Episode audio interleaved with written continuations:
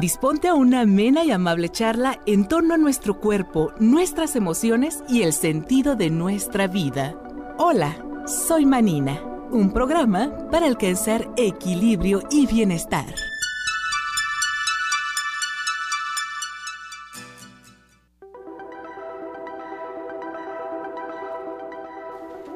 Hola, soy Manina y como cada martes feliz de estar aquí con ustedes. Es un día más, un feliz martes para todos.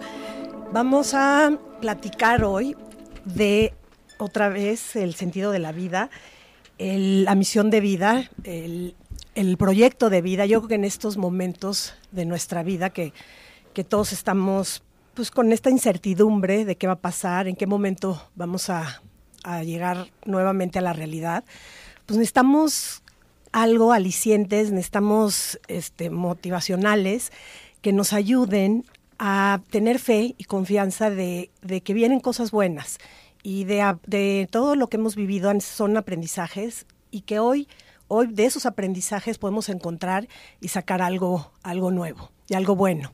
Este programa ya lo habíamos platicado, pero lo quiero repetir, es un programa para ustedes, es un programa donde vamos a convivir, donde quiero que me den sus comentarios, que me platiquen, que hagan preguntas, que me den consejos, que se sientan como en su casa, que sientan que estamos sentados frente a frente, platicando, este, escuchándonos y pues teniendo una, una fe. Este es un programa de sanación emocional, física, mental, que pues, todo viene de la mano.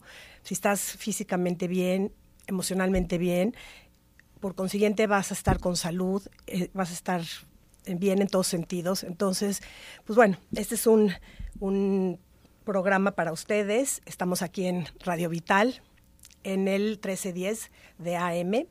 Y bueno, hola, soy Manina. Y pues bueno, hoy tenemos una invitada, este, Elizabeth Estrada, Eli, que viene también a darnos ese sentido de vida también. De, ella es una psicóloga clínica, que, bueno, se dedicó a la psicología clínica, después estuvo trabajando en una penitenciaría, eso va a estar interesante que nos platique, dando acompañamiento psicológico a los internos. Pues ese es un sentido de vida, ¿no? Después tuvo una maestría en ciencias forenses y criminológicas. También fue perito en psicología forense. Entonces, bueno, está muy interesante, va a estar muy interesante la plática de hoy con Eli. Y después, cómo cambió su vida, sin haber dejado todo esto que fue su, su, historial laboral y académico, no lo dejó, siguió con eso, se, tomó de todas esas herramientas para después dedicarse a un desarrollo este, humano, al autoconocimiento, una, a la psicología holística, a la espiritualidad y pues, actualmente, entre tantas, es también tanatóloga. ¿Y cómo llegó a, a ser tanatóloga? Entonces es un proyecto de vida, es un cambio de vida, Eli. Bienvenida. Este, que se me hace muy interesante tenerte aquí con nosotros hoy, que los radioescuchas felices van a estar de tener ese, pues esa esperanza, ¿no? De, de vida, ese cambio, cómo has hecho tantas cosas y cómo llegaste a eso. Y pues va a estar increíble y muy interesante tu testimonio y pues bienvenida. Este es tu micrófono, esta es tu casa y pues aquí aquí estamos. Hola Manina, muchísimas gracias, de verdad. Este, bueno, pues primero que nada agradecerte la invitación y esta oportunidad enorme para compartir, para conectar, sobre todo para llegar a, muchísimas personas a través, pues simplemente de la historia, ¿no? De la historia de cada uno de nosotros de vida y de cómo podemos llegar a ser muchísimas cosas cuando nos lo proponemos y confiamos, ¿no? en, en, la vida, en lo que la vida nos va trazando poco a poco al día a día. Gracias. Claro, Oye, Eli, pues platícame, platícame, porque qué interesante. A mí me encantó cuando me mandaste, bueno, cuando platicábamos, la semblanza de que me encantó cuando, pues, me, psicología clínica, ¿no? Y decirme, cuando me dices que, pues, el acompañamiento, imagínate, pues, lo difícil que es, este, pues, haber estado, ¿no? En, en cárcel y tratando con los internos que, que, pues, no sabes, digo, finalmente pues ese, el estar así, encerrado, este, pues para, te trae psicológicamente pues una angustia, ¿no? Y así creo que así hemos estado encerrados todos nosotros este año, entonces yo creo que entiendo muy bien esa angustia, ¿no? Platícanos de tu experiencia en eso, un poco de tu experiencia en esa etapa de tu vida. Sí, mira, todo se dio cuando yo todavía estaba estudiando en la universidad, era ya el último grado. Y bueno, este decidí aprovechar que uno de mis colegas y amigos en ese momento trabajaba en el centro penitenciario del estado. Yo soy de Durango, de allá vengo. Entonces, pues dije, bueno, él nos puede abrir las puertas para realizar una investigación. No sé por qué, la verdad si me preguntas cómo te nació ir allá a investigar, tú puedes decir, no lo sé, en ese momento fue de yo quiero ir y realizar un, proyecto de investigación.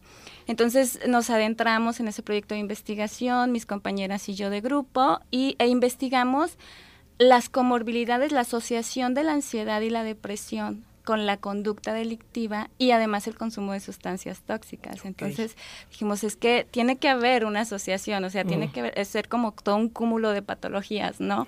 Y entonces eh, planteamos la propuesta, lo realizamos y la verdad que es que el director del centro penitenciario en aquel momento le encantó la idea y le encantaron los resultados. Porque no nada más nos quedamos en eso, sino ahora qué vamos a hacer con los resultados, ¿verdad? O sea, ya obtuvimos que la mayoría de las personas que están dentro que están privados de su libertad, hombres y mujeres, pues padecen diferentes situaciones, ¿no? Ansiedad, depresión, consumo de sustancias tóxicas. ¿Y crees que el consumo de sustancias tóxicas los lleva a o al revés, o sea, traen una, pueden tener una condición de, de pues, alguna situación, ¿no? De falta de alguna sustancia este, química en el cerebro y eso sea lo que los lleve a las sustancias o, o, más o menos de acuerdo a la experiencia ahora sí que fue primero. Fíjate que así, así tal cual lo comentas tú, el qué fue primero, eso nos llevó, híjole, años de, estudio de, de, para poder determinar, bueno, ¿y qué fue primero, el huevo o la gallina, no? Entonces, de alguna manera, lo que hacíamos en los estudios para preliberación y para, de alguna manera, pues, identificar la dinámica de la conducta delictiva, era, pues, eh, abordar toda una evaluación, ¿verdad? Para ver todos los factores que pudieron involucrarse en, que la persona incidiera en esa conducta. Entonces, la verdad es que la mayoría, fíjate, te puedo hablar de porcentajes, em, en, no sé, en un 70-75% era primero el consumo antes que la conducta delictiva.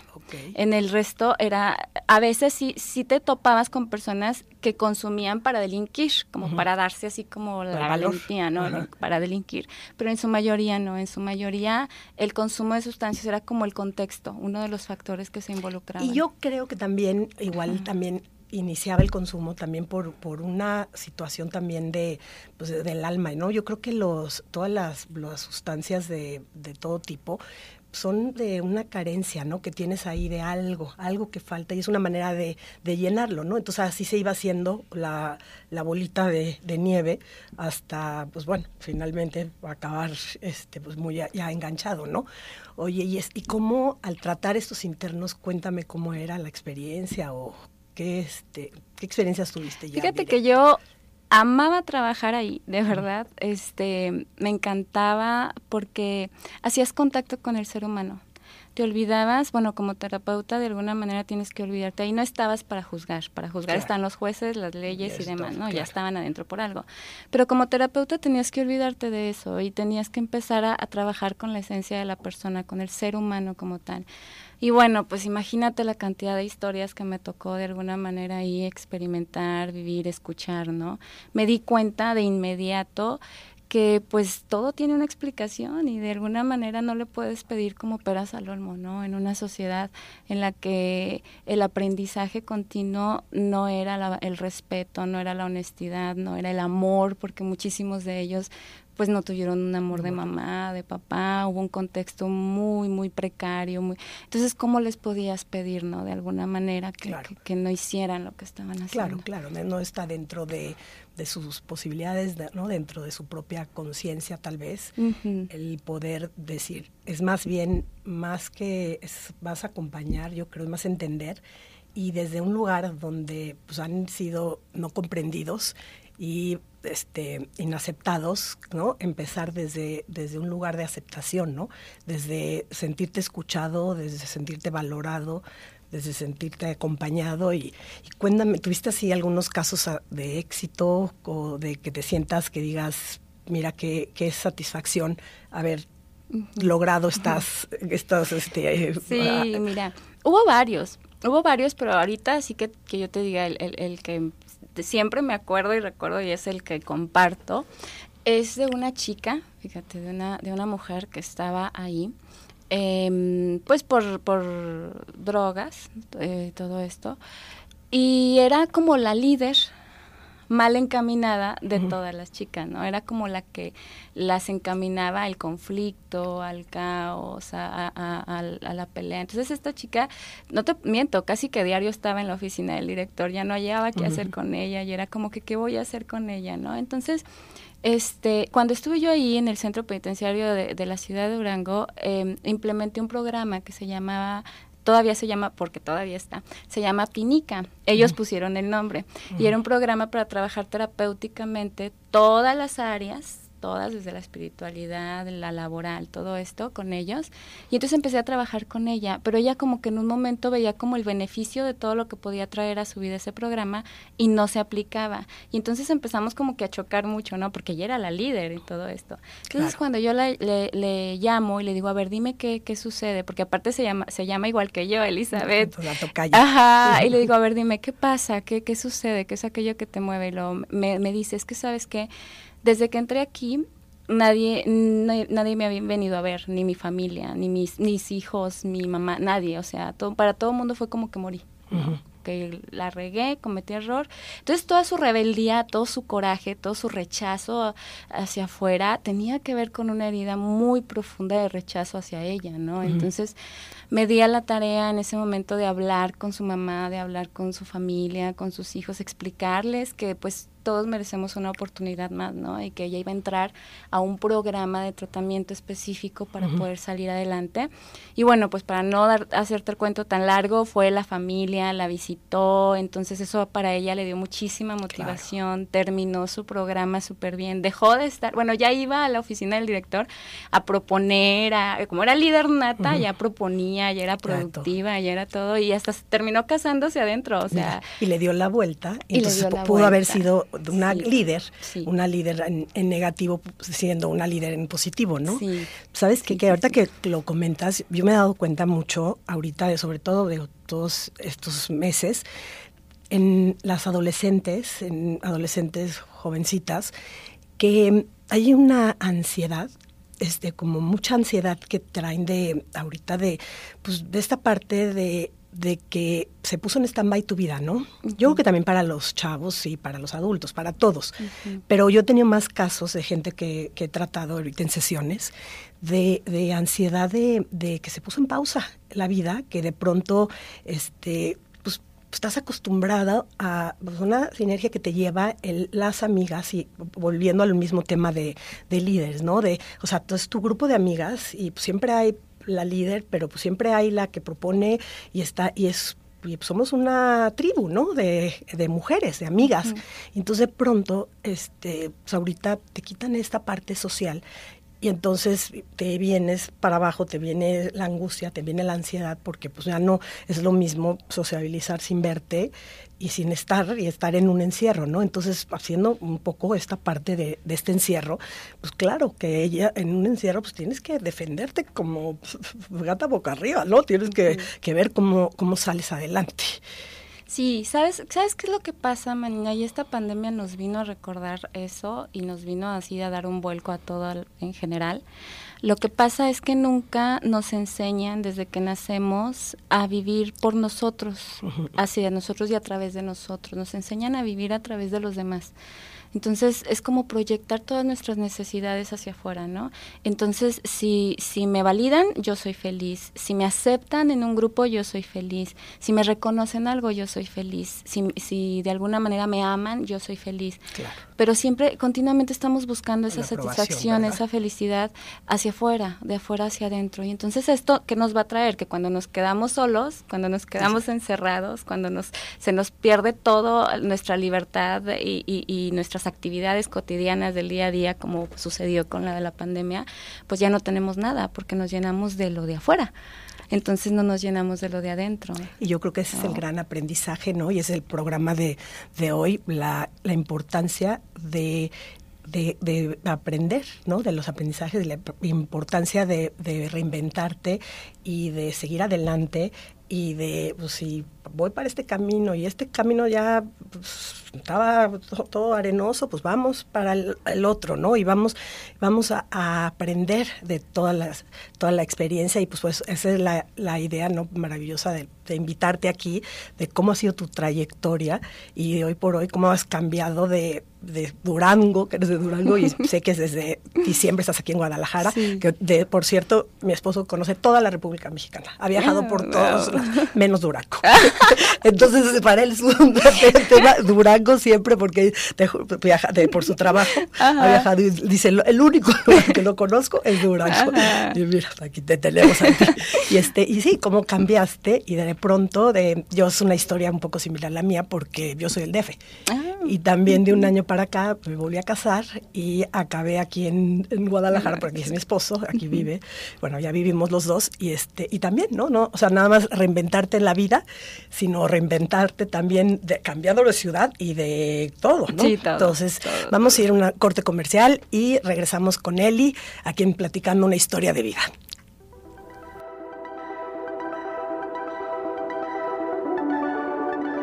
Únete a la charla llamando a los teléfonos 33 38 13 13 55 y 33 38 80 21 81. En un momento regresamos.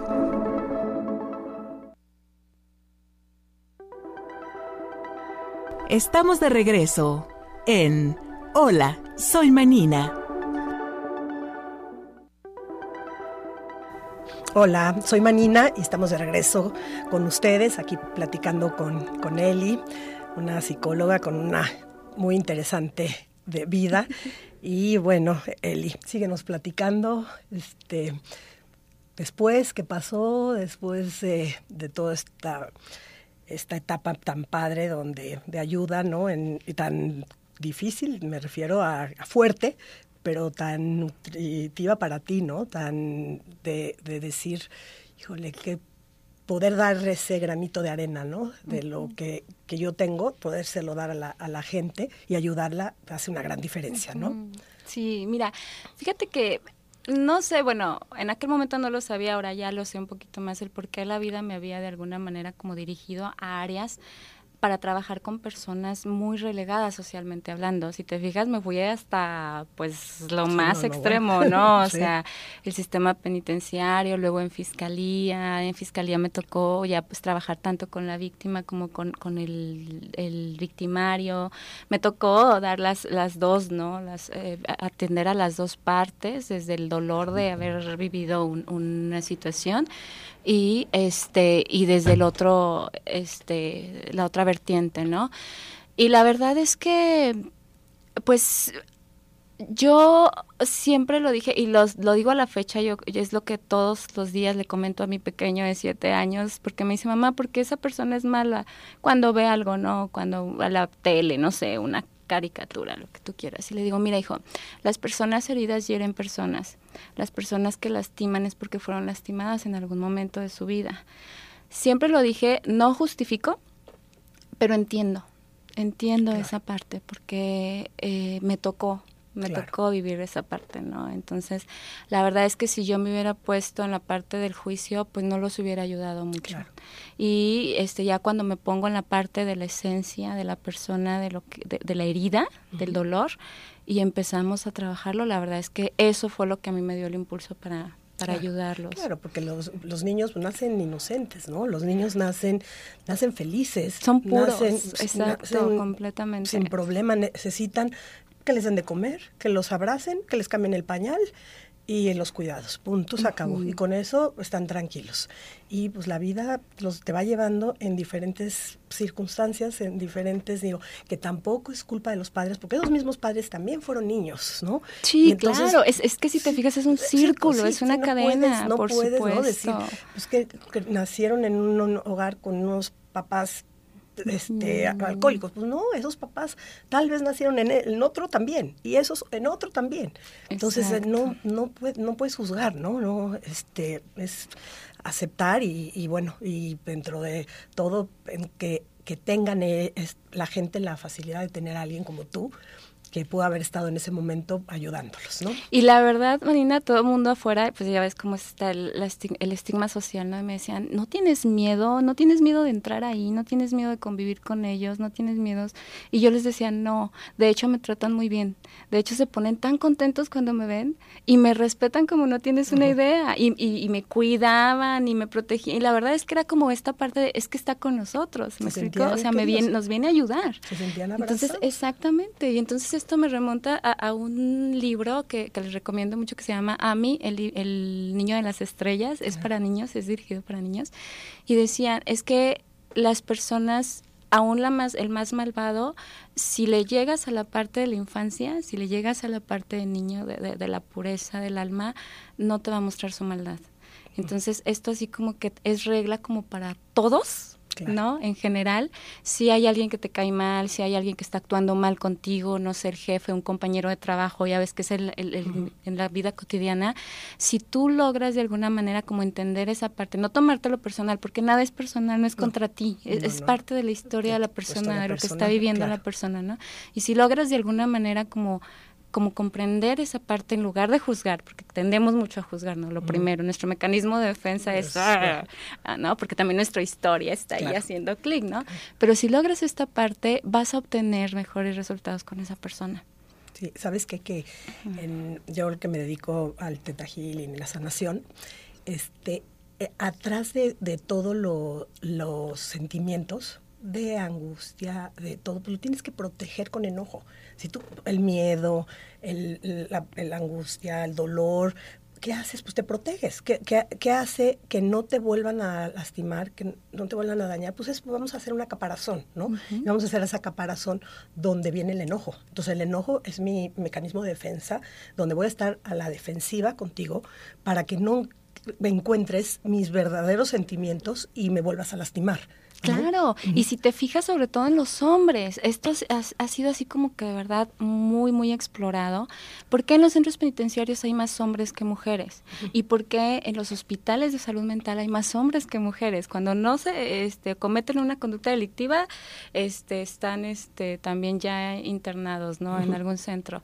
¿Por qué? Porque a los hombres no se les enseña desde chiquititos, no se les enseña a expresarse no se les enseña a hacer conexión con sus emociones. Porque es el y la única emoción socialmente aceptada en el niño es enójate como macho, enójate como niño, no pues, se ponga triste, no llore, no chille, enójese, ¿verdad? Desea los golpes. Entonces ellos aprenden que la única forma de manifestar sus emociones y que no se burle nadie de afuera y que sea socialmente aceptado es el enojo, es la ira, es el coraje, la agresión, porque crees que hay tanta violencia de pareja, de género y demás. Y si tú cualquier hombre, cualquiera de los radioescuchas ahorita que nos escuchan, saben que, que, tienen pues ese corazón, porque además el hombre, yo, yo creo que el hombre tiene un, corazón mucho más grande muchas veces que las mujeres, pero no se atreven, ¿no? Son igual o más vulnerables, sensibles que nosotras. Pero ¿qué hago? Pues me lo voy a tapar, ¿no? Lo voy a tapar para no,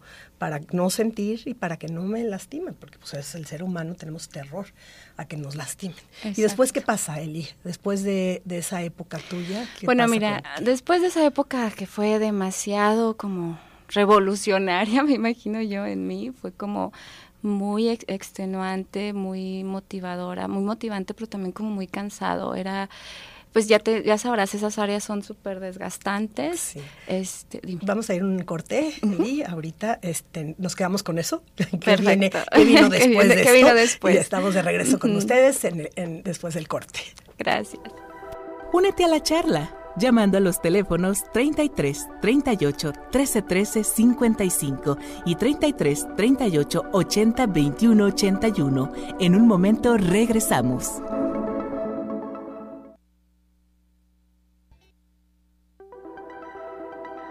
Estamos de regreso en Hola, soy Manina.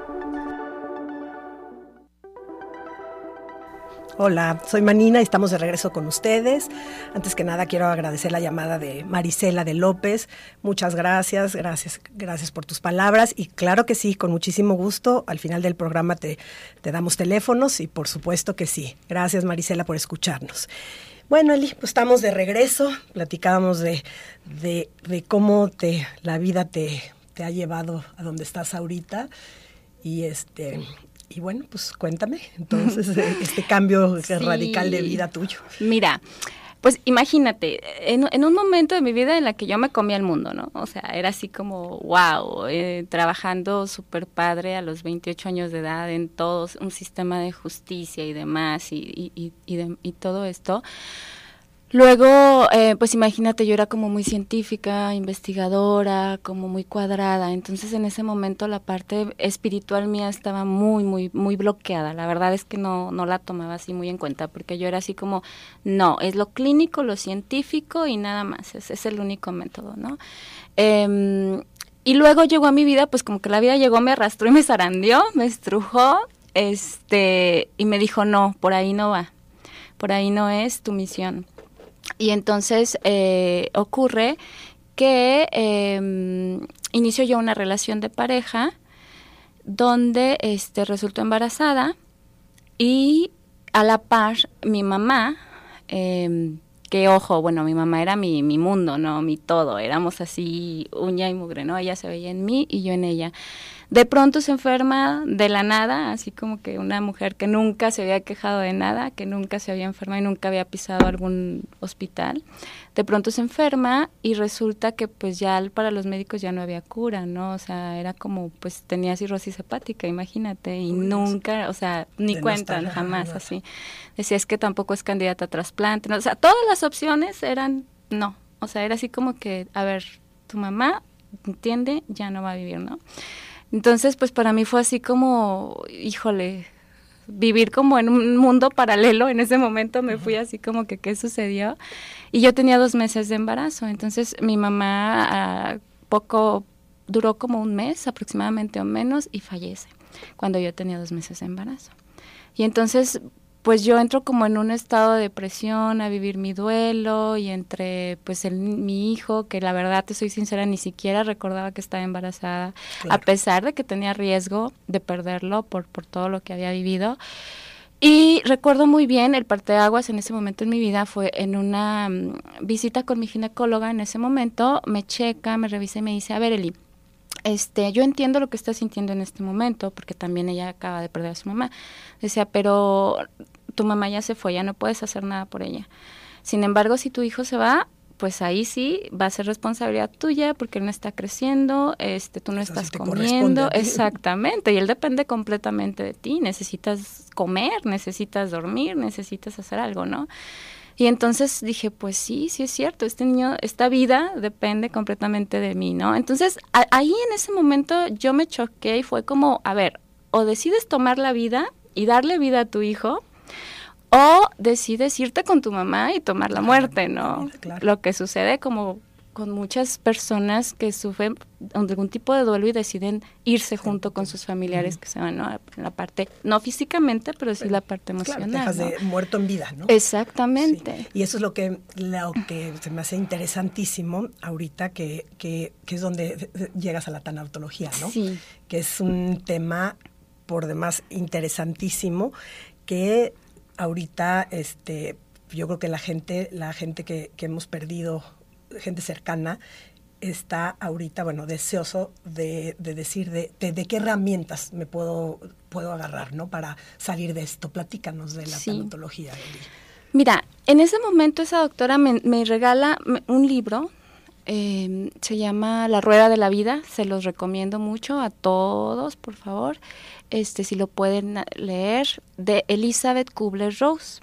Entonces yo lo leo y empiezo a encontrar como muchas respuestas a lo que yo estaba viviendo.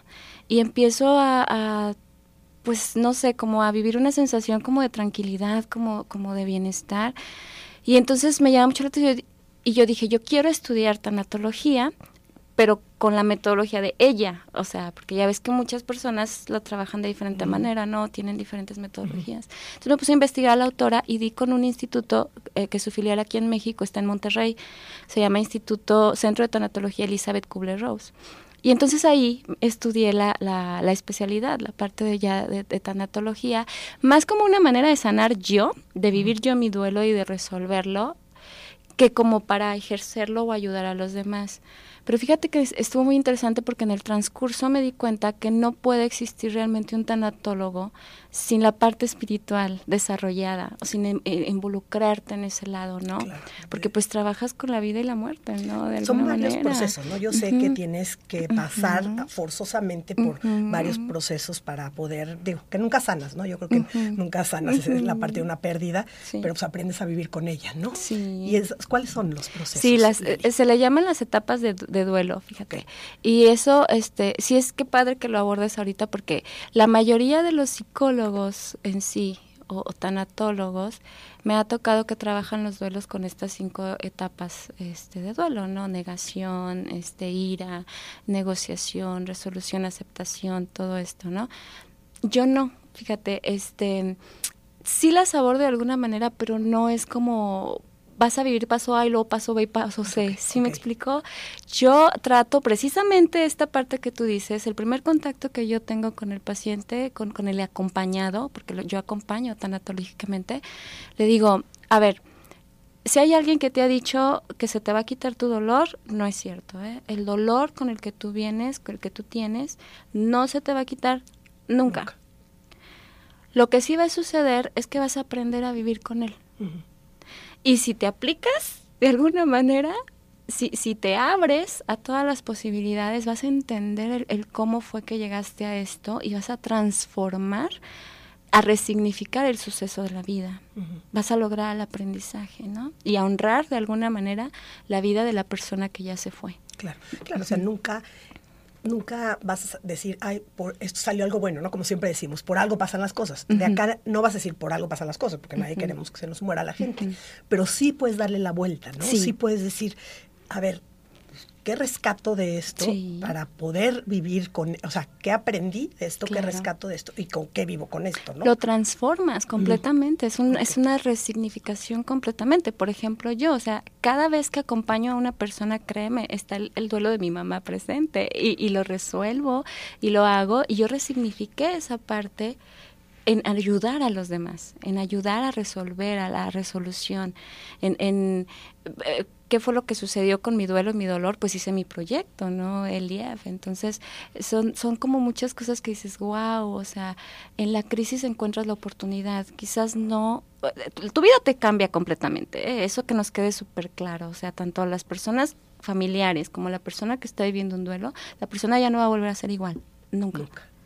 ¿No? O sea, no esperen que la persona vuelva a ser igual, pero puede ser muy diferente y muy productiva. Puede hacer muchísimas cosas, porque así como personas heridas hieren personas, personas que trascienden el dolor acompañan a trascender el dolor a otras personas. Y eso es maravilloso, la verdad. O sea, tú, tú recomendarías, por ejemplo, de, de, que la gente, lejos de estar diciendo, pobre de mí, este, y sentirse este, víctima, que, que encuentren como ese sentido a yo sí tengo la vida. Sí, yo, tomo la vida. Yo sí tomo la vida porque yo, yo estoy vivo. Sí, exactamente. Entonces yo sí, o sea que la muerte, digamos, de, de mis, el ser querido, me, me haga tomar mi vida, tomar la vida y ir para adelante. Porque finalmente, Manina, esa es la única razón real en la que podemos de verdad honrar la vida de la persona que se nos fue. Si hay algo, si de verdad quieres agradecer todo lo que esa persona hizo por ti en su vida, de verdad vive tú toma tú la vida y vive y resignifica tu vida, porque solamente de esa manera realmente vas a honrar eh, la ausencia de esa persona. Sí, sí yo cuando, cuando escuchas a la persona, digo yo, gracias a Dios, he perdido mi abuela y todo, pero tengo mis padres, ¿no? Que yo creo que es lo más fuerte. Cuando escucho gente que pierde a sus padres y que dice, estoy en paz, estoy tranquila. He tenido ahorita casos de gente y una amiga me decía, estoy en paz y tranquila y yo pienso y digo, ¿cómo se está en paz? ¿Cómo se está tranquila? y cuando me dice, me contesta, me dice, ¿sabes qué? Que se fue bien, se fue feliz, se fue, vivió hasta el último día de su vida, vivió feliz, hizo lo que quiso, no se fue tumbado en una cama meses, sino que fue todo muy rápido y entonces murió como que él hubiera querido y como se lo merecía, ¿no? Entonces, es a lo que yo creo que es, eso es lo que, te refieres, ¿no? Estás honrando su muerte porque tuvo una buena vida.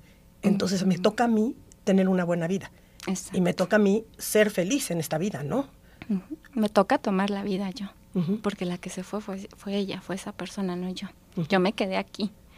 Entonces, aquí, ojo, la paz, e, e, el sentir paz y tranquilidad no quiere decir que no te duela claro que te duele, claro. O sea, yo incluso, créeme, a veces estoy viendo una película y lloro y lloro y lloro y es así, pero es diferente, ya es un dolor resignificado, es un dolor que, que, que ya no te impide, vamos, vivir tu vida, ¿no? Es un dolor que ya te acompaña y que ya de alguna manera transformaste en hacer algo de bien, algo productivo y en ser una mejor persona, la verdad. Entonces, de, cuando tú decides, entonces, este, dedicarte a, hacer esa acompañante ahora. Cuando yo logro de alguna manera, porque piensas en ese momento que nunca lo vas a superar, que te vas a morir, que no vas a resolver, ¿no? O sea, claro que duele, no está fácil, es un proceso, ojo, ¿no?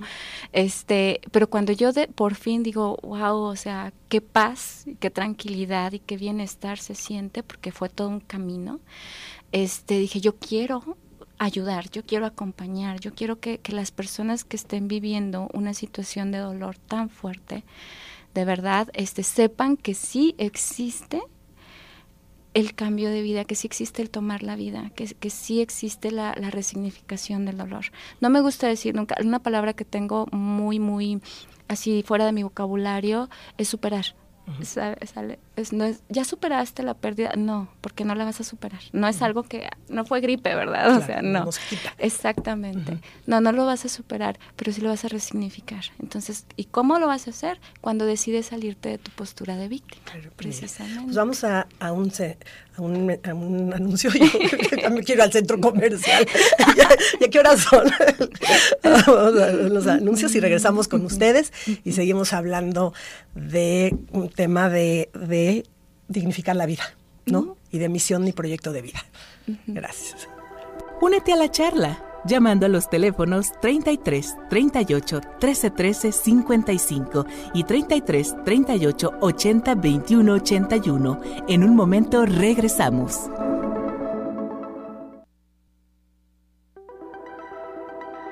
Estamos de regreso en Hola, soy Manina.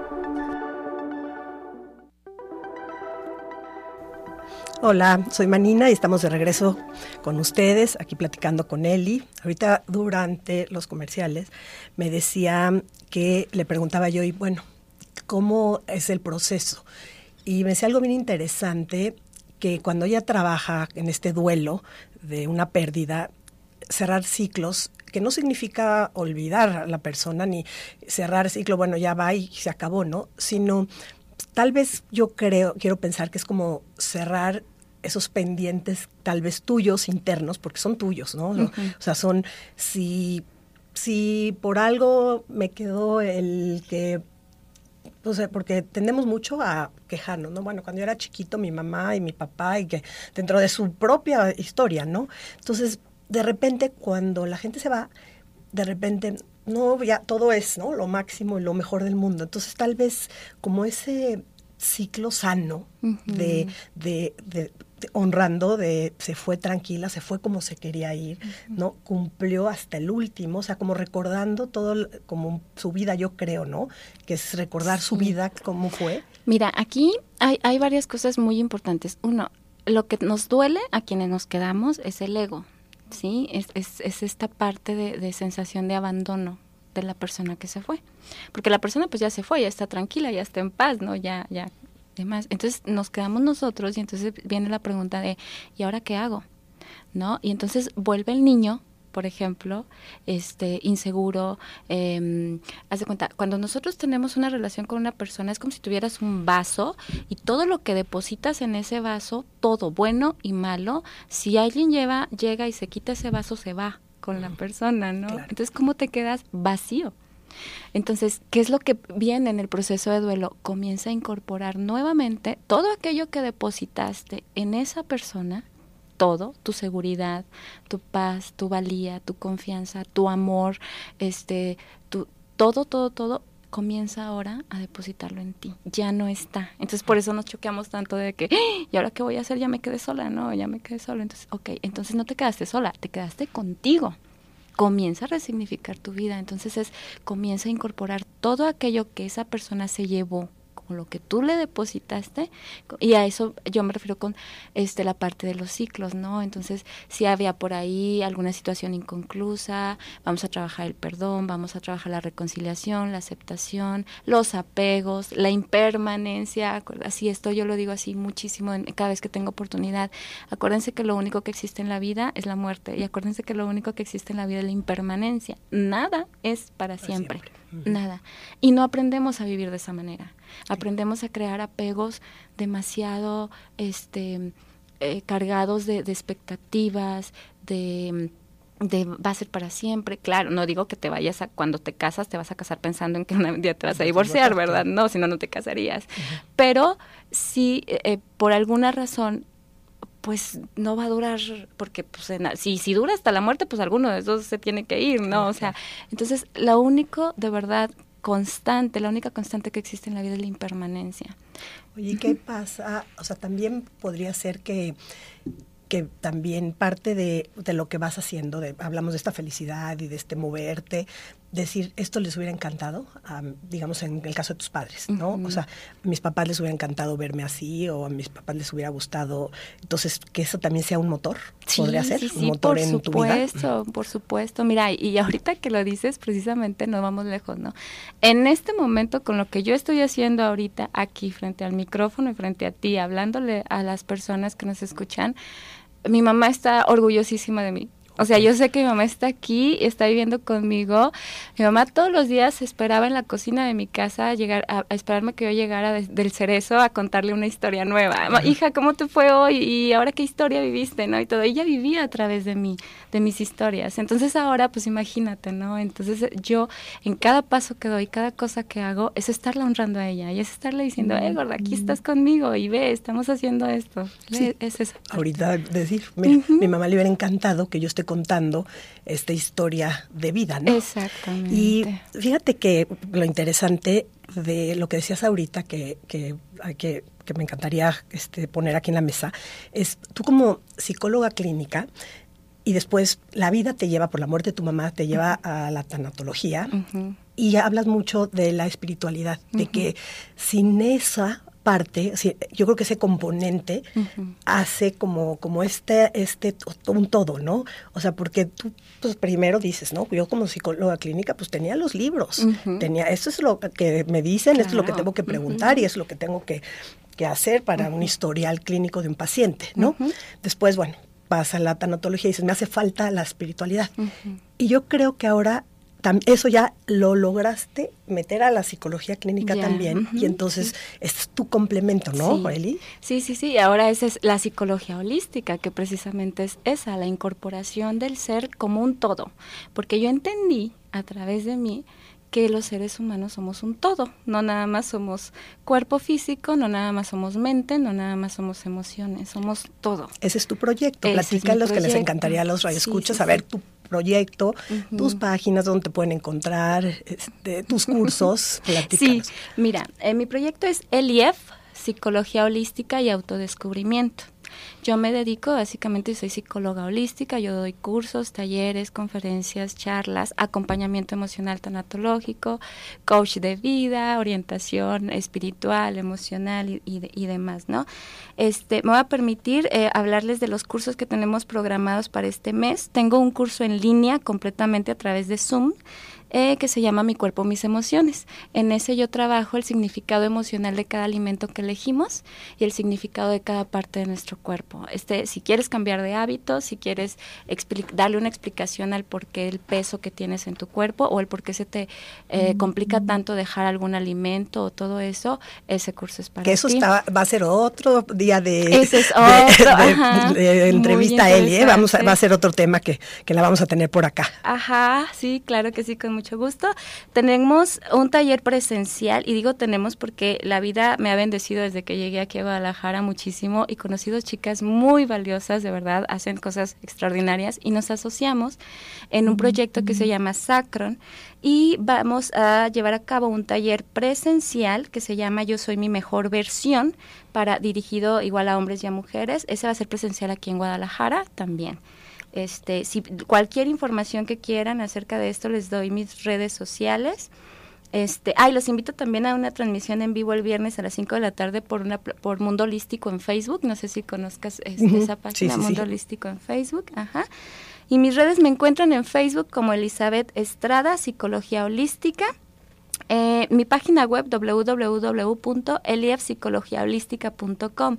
En esa página web tengo un curso gratuito en línea que es de autoconocimiento. Tú entras a la página web, te registras y yo te mando el correo con el curso en línea. Es gratuito completamente. Está ah, Qué interesante. Y aprovecho para mandarle saludos a toda mi familia, a mis amigos, a mis pacientes, a mis conocidos y a todos los que nos están escuchando. Y al chofer del Uber, Jesús Lara, que me trajo corriendo. Muchísimas gracias.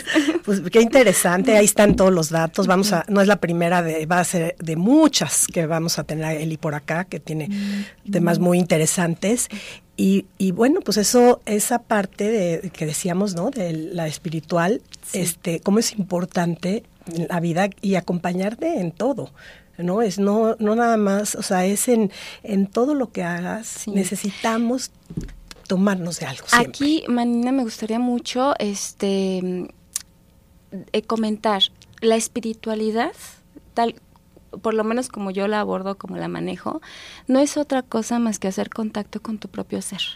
Sí, esa es la espiritualidad, el, que aprendas a hacer contacto contigo misma, contigo mismo, con tu interior, que seas congruente contigo, que encuentres la paz, el equilibrio y la estabilidad y la armonía dentro de ti afuera no existe nada. Que no es, no es afuera, eres tú, ¿no? Porque el, vivir el vivir en el aquí y en el ahora y conectado conmigo, porque el vivir en el futuro vas a vivir con ansiedad. Exacto. El vivir en el pasado vas a vivir con depresión. Si conectamos todos los días los seres humanos, tienes esa conexión de ser congruente siempre y de, de despertarte en las mañanas y decir, pues bueno, esto es de sentirte plena y abundante con lo que eres y con lo que tienes. Porque si no lo haces en este momento con lo que eres y con lo que tienes, no lo vas a hacer con lo que quieres tener y con lo que quieres ser. ¿Sí? Entonces, primero desarrolla esa parte en ti. Todo es de adentro hacia afuera, nada es de afuera hacia adentro. Eso es así, claro. porque si esperas que te llega, ¿no? que te va a llegar de afuera, si esperas que te van a llegar a, este, o el voy a ser feliz hasta que se termine el COVID, ¿verdad? Voy a hacer esto hasta que se termine el COVID. Ay, ¿cuándo se va a terminar esto? ¿Cuándo se O sea, de verdad, yo te juro que hay momentos en los que ya ni me acuerdo que existe esa parte. O sea, es como, sigo mi vida. Ya sí, ya y, ya este, Vivo el día, exactamente. Y soy feliz y soy plena con lo que tengo en este momento, porque no existe un mañana. No, es lo que hay, eso es lo que hay y es lo que tengo. Y esto yo creo que esto testimonio de vida tuyo que los radioescuchas, pues te da, como yo decía, ¿no? Esa fe de decir, hecho, o sea, de aquí hago en retrospectiva mi vida y de cada circunstancia he aprendido algo, algo nuevo y hoy de pronto me encuentro aquí ayudando a la gente de una manera con una experiencia propia donde saqué lo mejor de esa experiencia, ¿no? De cada situación saqué lo mejor para hoy por hoy poder estar donde estoy ayudando y no lamentándome, ¿no? Que eso es lo que tendemos mucho los seres humanos a hacer, ¿no? Salirnos de la posición de víctima, porque no somos víctimas de, nada. De nada. ¿Te quieres ser víctima? De ti te haces. Si tú, si tú decides ser víctima, lo vas a hacer, ¿no? Pues qué interesante, Eli, qué, qué, qué interesante vida, qué interesante tenerte aquí. Este, que pues qué, gusto nos da, o sea, siempre ver historias de vida buenas. Yo creo que este espacio de este programa, esa es la idea, de tener la gente que, conectemos con nuestros radioescuchas y que ellos conecten con nosotros y digan, hay una esperanza de, vida porque estoy escuchando. Que nada es imposible y que todo tiene una solución que el primer paso es salir de, esa posición y buscar ayuda. Sí, pues muchísimas gracias Eli por haber estado aquí con nosotros. Una plática increíble, gracias a todos ustedes, gracias César, aquí nos escucharon Radio Vital en el 1310 de AM y pues los espero el próximo martes a las 10 en este su programa, su espacio, Hola Soy Manina.